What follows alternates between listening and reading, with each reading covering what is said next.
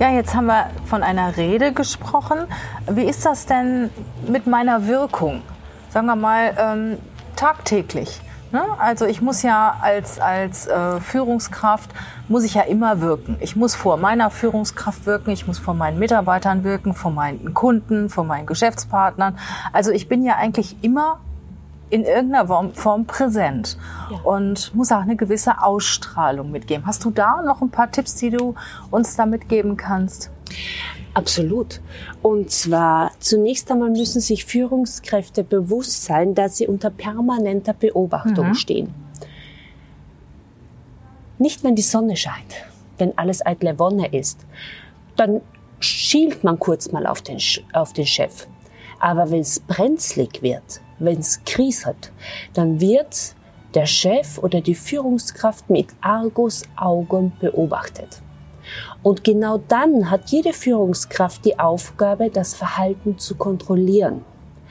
Weil wenn ich in einer negativen Situation ein negatives Verhalten, eine negative Wirkung an den Tag lege, dann wird das Verhalten von den Mitarbeitern auf alle anderen Situationen übertragen. übertragen. Also, ich gebe ein Beispiel.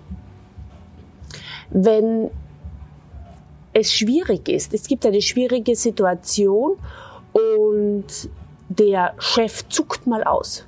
Mhm. Er fokussiert den Mitarbeiter an, zeigt ihm die Faust, zeigt mit der Pistole auf ihn und hat eine laute Stimme, dann merkt das sich der Mitarbeiter. Mhm. Und der wird nur noch darauf warten, bis es wieder mal dazu kommt. Das Positive am Chef geht ganz schnell verloren. Und deshalb mein Tipp ist immer an, an Führungskräfte, sie können sehr spontan sein äh, in positiven Situationen, aber äußerst zurückhaltend und reflektiert in negativen Situationen. Und was sie in keinster Weise tun dürfen in negativen Situationen, ist authentisch reagieren.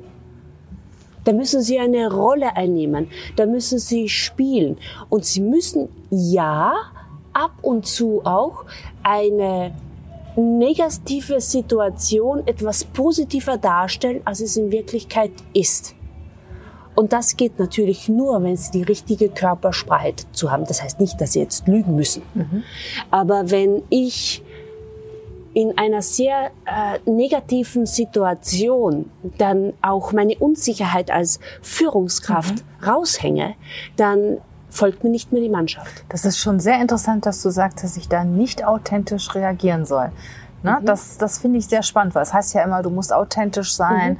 du musst dich so geben, wie du bist, aber da gebe ich dir völlig recht. Wenn ich, ich bin ja auch meistens selber unsicher in kritischen Situationen als Führungskraft. Ne? Und wenn ich das natürlich meinen Mitarbeitern auch so widerspiegel und weitergebe, äh, verbreite ich ja noch mehr Unsicherheit. Ja, die Führungskraft gibt die Atmosphäre vor. Mhm. Wenn die Führungskraft gestresst ist, dann agiert sie mit ihrem Verhalten auch gestresst und das schwappt durch die ganze Abteilung, durch ganze Unternehmen mhm. vielleicht sogar. Mhm. Und das Gleiche ist auch, wenn Unsicherheit vorhanden ist. Man strahlt das über den Körper förmlich aus. Und mein Leitsatz ist immer, umso höher die Position eines Menschen ist, desto mehr muss er schauspielerische Glanzleistungen vollbringen. Und ich weiß, also da stimme ich dir vollkommen zu, es spricht heutzutage jeder über sei authentisch, sei du selbst und jede Führungskraft und ich habe es gerade heute wieder gelesen von dem neuen SAP-Chef, der groß pausiert, äh, hinausposaunt, mir ist es wichtig als CEO authentisch zu sein. That's Bullshit. Das kann er sich nicht erlauben weder vor den Medien noch vor den Aktionären und schon gar nicht vor den Mitarbeitern. Er wurde nicht für das Unternehmen engagiert, um authentisch zu sein, sondern er wurde engagiert, um eine Performance, quasi eine Vorstellung zu erfüllen. Er hat eine Leistung zu erfüllen und nicht authentisch zu sein. Definieren wir jetzt einmal in meinem Sinne das Wort Authentizität. Genau, das wäre jetzt auch meine nächste Frage gewesen. Das heißt ja ganz häufig, wahrhaftig sein, Ehrlich echt sein. sein. Ehrlich sein, äh, das bedeutet im Grunde genommen, dass ich das tue, wonach mir gerade ist, mhm. dass ich das sage, woran ich gerade denke, dass ich das zeige, was ich gerade fühle. Wenn ich das tun würde, dann würde schon eine Familienfeier in eine reine Schlammschlacht ausarten. Stimmt. dann würden die Mitarbeiter schleunigst das Weite suchen. Und die Kunden verlassen einfach, einfach äh, auch das Unternehmen und gehen zum Mitbewerber. Ein, eine Führungskraft hat nicht die Aufgabe, in diesem Sinne authentisch zu sein, sondern die hat die Aufgabe, äh, authentisch zu wirken. Das ist ein kleiner, feiner Unterschied. Sie hat die Aufgabe, so zu wirken, dass mein Gegenüber, der Beobachter sagt, der wirkt echt, der wirkt authentisch, dem folge ich, dem vertraue ich. Und das ist die Kunst daran. Und das funktioniert nur, wenn Führungskräfte lernen, sich immer wieder selbst zu reflektieren. Die brauchen sich nicht gefallen, sondern die haben die Aufgabe, dass sie dem anderen gefallen oder für den anderen passend wirken. Und dazu ist es einfach wichtig, Selbstreflexion und sich häufig auch von extern Feedback zu holen. Die sind ja die einsamen Kämpfer. Umso höher sie in eine Position Klar. aufkommen, umso weniger Rückmeldung bekommen sie über ihre Wirkung. Aber ehrliche Rückmeldung auch, ne? Ja. Sagt ihnen ja keiner, hör mal, das, was du gestern geleistet hast, war nicht so gut. Ich, hab, ich arbeite gerade mit einem CEO zusammen, der am Anfang unseres Coachings sagte, aber ich bekomme ja immer ehrliche Rückmeldung von meinen zwei Assistentinnen. Mhm. Meine Antwort war, das glauben aber nur sie. Das machen die doch nicht. Oder sie sind auch schon irgendwie emotional auch gefangen. Und das machen Mitarbeiter nicht. Deshalb ist es immer vorteilhaft, dass man sich äh, wirklich jemanden holt, einen Freund des Vertrauens oder besser noch wirklich einen absolut externen, der einen neutralen Blick auf die Person auch werfen kann. Mhm. Und man muss es natürlich auch üben. Ne? Ich sag mal, ja. wenn du authentisch wirken sollst und du hast eigentlich eine ganz andere Meinung oder bist das gar nicht, dann musst du das natürlich sehr stark üben. Ja, also man muss, man muss sich entscheiden, eine bestimmte Rolle einzunehmen. Mhm. Nehmen wir hier das Beispiel von Kaspar Rohrstedt. Kaspar Rohrstedt war ursprünglich CEO von Henkel, von einem eher konservativen Unternehmen. Äh, dementsprechend war auch sein Auftreten. Immer dunkler Anzug, Einstecktuch, Manschettenknöpfe und äh, die handgenähten Budapester. Und er war ruhig in seinem Auftreten und immer sehr dezent und zurückhaltend. Jetzt ist er bei Adidas und er musste plötzlich als neuer CEO eine ganz andere Rolle einnehmen. Das ist ja eine ganz andere Unternehmenskultur. Mhm. Und was hat er gemacht? Er hat sich dazu entschlossen, seine Rolle an die Unternehmenskultur förmlich anzupassen. Er hat die Unternehmenskultur inhaliert. Und im Vorfeld ist er ganz häufig wirklich von äh, Standort zu Standort gereist, hat mit den Mitarbeitern gesprochen, hat sich wirklich in diese Kultur förmlich hineingelebt und mittlerweile wirkt er ganz anders. Also man findet ihn sogar auf Pressekonferenzen nur noch in Jeans, Hoodie und äh, Turnschuhen vor, natürlich mit den äh, drei Streifen. Mhm. Und äh, drei Tagesbad und man erkennt ihn nicht wieder. Und was macht er natürlich? Das Unternehmen wird wieder sehr erfolgreich. Er hat sich voll dem Unternehmen angepasst. Ne? Und das ist ja auch die Aufgabe eines jeden, äh, jeden CEOs. Man nennt das die autoplastische Kraft der Gedanken. Was heißt das? Man hat die Aufgabe, die Unternehmenskultur oder äh, äh, das Innenleben eines Unternehmens so zu inhalieren, so zu verinnerlichen, damit dann die Botschaft automatisch überzeugend nach außen getragen wird. Wenn jemand sagt, ich bin aber so, wie ich bin und ich lasse mich nicht verbiegen, dann heißt das nichts anderes, dass er nicht mehr bereit ist zu lernen. Und das ist Authentizität. Das ist einfach schade, wenn jemand sagt, ich bin authentisch und ich bleibe so. Das bedeutet, Menschen leben in der Vergangenheit, sind aber nicht mehr bereit, ihre Persönlichkeit weiterzuentwickeln. Aber trotzdem muss einem die neue äh, Kultur irgendwo zusagen und ja. gefallen. Ne? Sonst kann ja. ich das ja nicht übernehmen. Oder sonst, sonst merkt das ja jeder, dass mir das, dass das gar nicht ich bin und dass mir das keine Freude bereitet. Natürlich Absolut. kann ich mich anpassen und ich kann mich halt auch vom konservativen Unternehmen mit in ein, ein modernes Unternehmen reinbewegen. Aber nur, wenn ich da auch innerlich hinterstehe. Wenn ich so das gut finde und wenn mir das Spaß macht. Ne?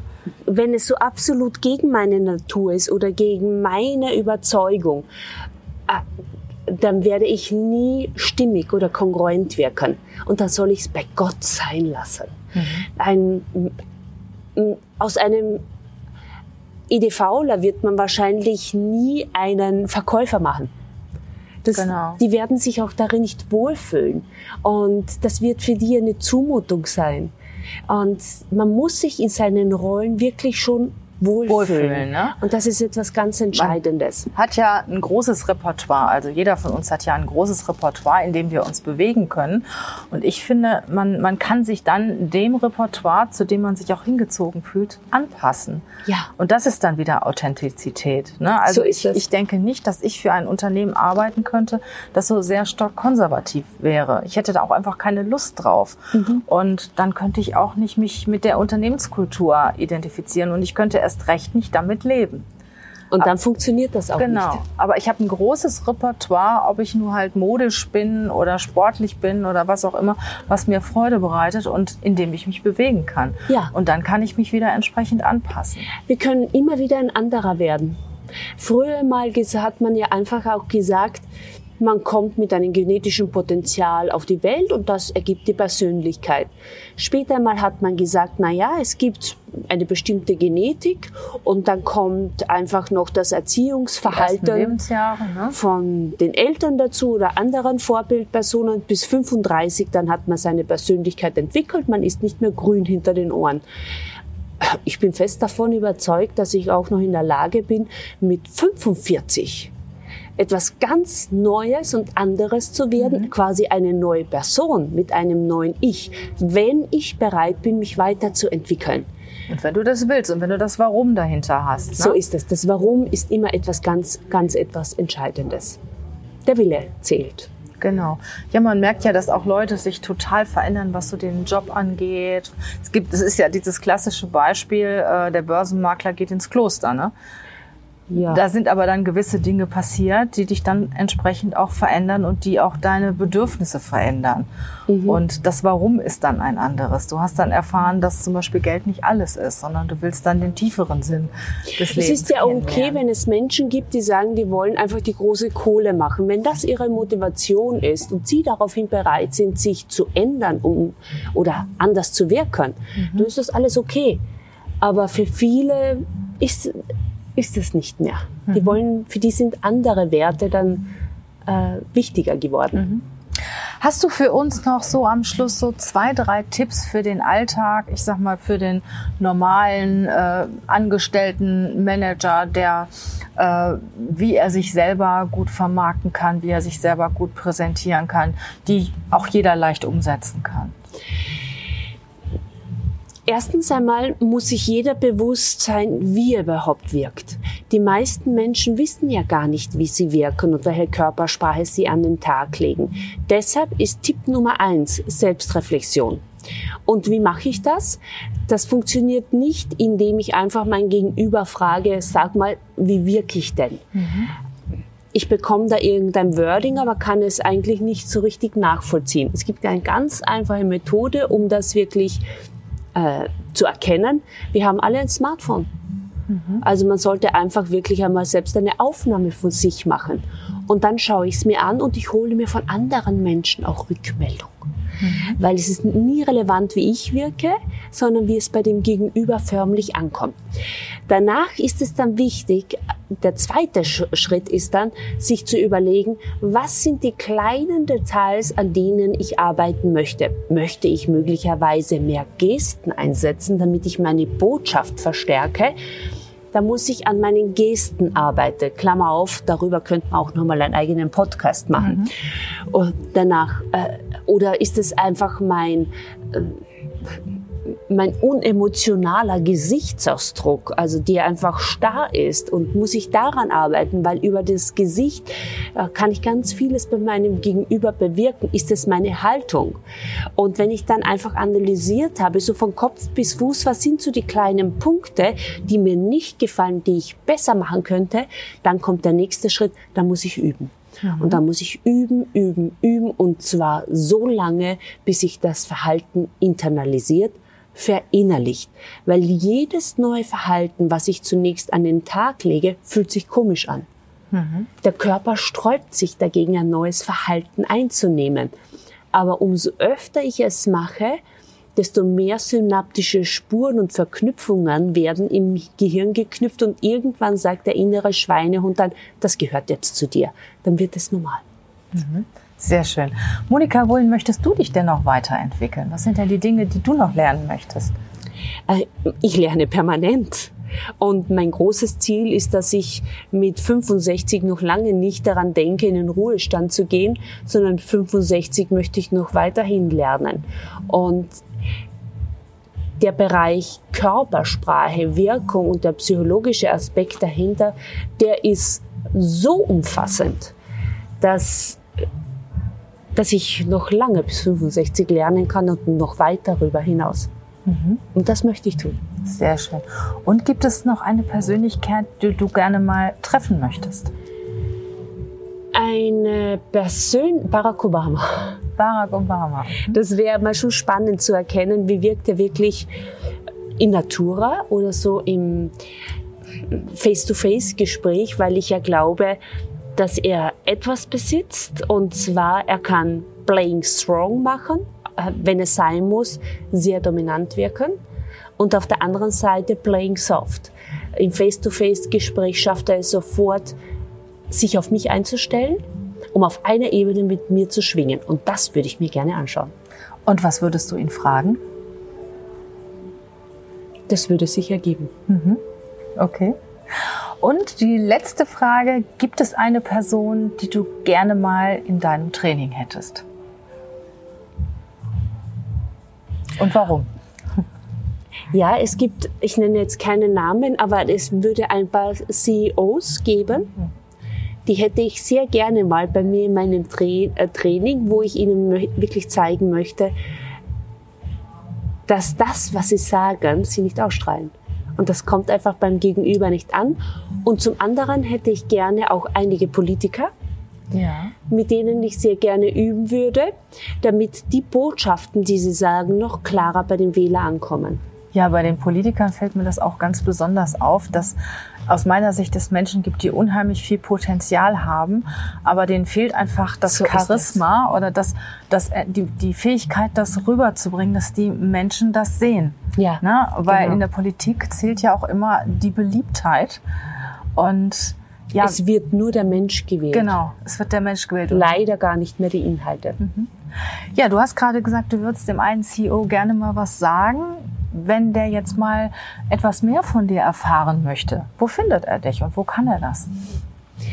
Mein Name ist Monika Matschnik. Man, man gibt es in Google ein und man findet die Website matschnik.com. Mhm. Und da sind alle meine Informationen vorhanden, wie man mich findet. Und natürlich bin ich auch auf Social Media aktiv, egal ob Facebook, LinkedIn oder Xing. Aber man findet keine Partyfotos vor, sondern wirklich Content. Weil mein Ziel ist einfach, dass die Menschen lernen. Und ich bin keiner, der Wissen zurückhält, sondern der einfach das Wissen weitergeben möchte. Und auf meiner Website gibt es auch eine Blogseite. Und da können Sie bis zum Umfallen meine meine Zuhörer oder die Interessierten einfach sich in die Materie der Körpersprache hineingraben. Mhm. Und du gibst auch offene Seminare, ne? Ja, ich gebe äh, ein äh, offene Seminare, also ich sehr viele Seminare von organisiert von Akademien aus, aber ich habe auch mein zweitages Intensivseminar, das ich selbst organisiere und das ist etwas ganz Besonderes, weil da liegt der Praxisanteil an erster Stelle und es sind zwölf Teilnehmer vor Ort, aber drei Trainer oder sogar vier. Wow. Das ist natürlich sehr intensiv. Da kommt man so oft dran, ne? Da wird man so gefordert. Ja, aber es macht Spaß. Ja, also mir ja. ist es ganz wichtig, dass die Leute, zu die, die zu mir kommen, die müssen Spaß haben, die müssen Freude haben, die müssen auch gefordert werden. Und wenn diese Kombination dann auftritt, dann sind zwei Tage nichts. Sehr schön. Liebe Monika, herzlichen Dank. Ich möchte dir das letzte Wort erteilen. Möchtest du unseren Zuhörern noch etwas mit auf den Weg geben? Ja, wir wirken immer. Die Frage ist nur, wie. Herzlichen Dank. Ich danke dir.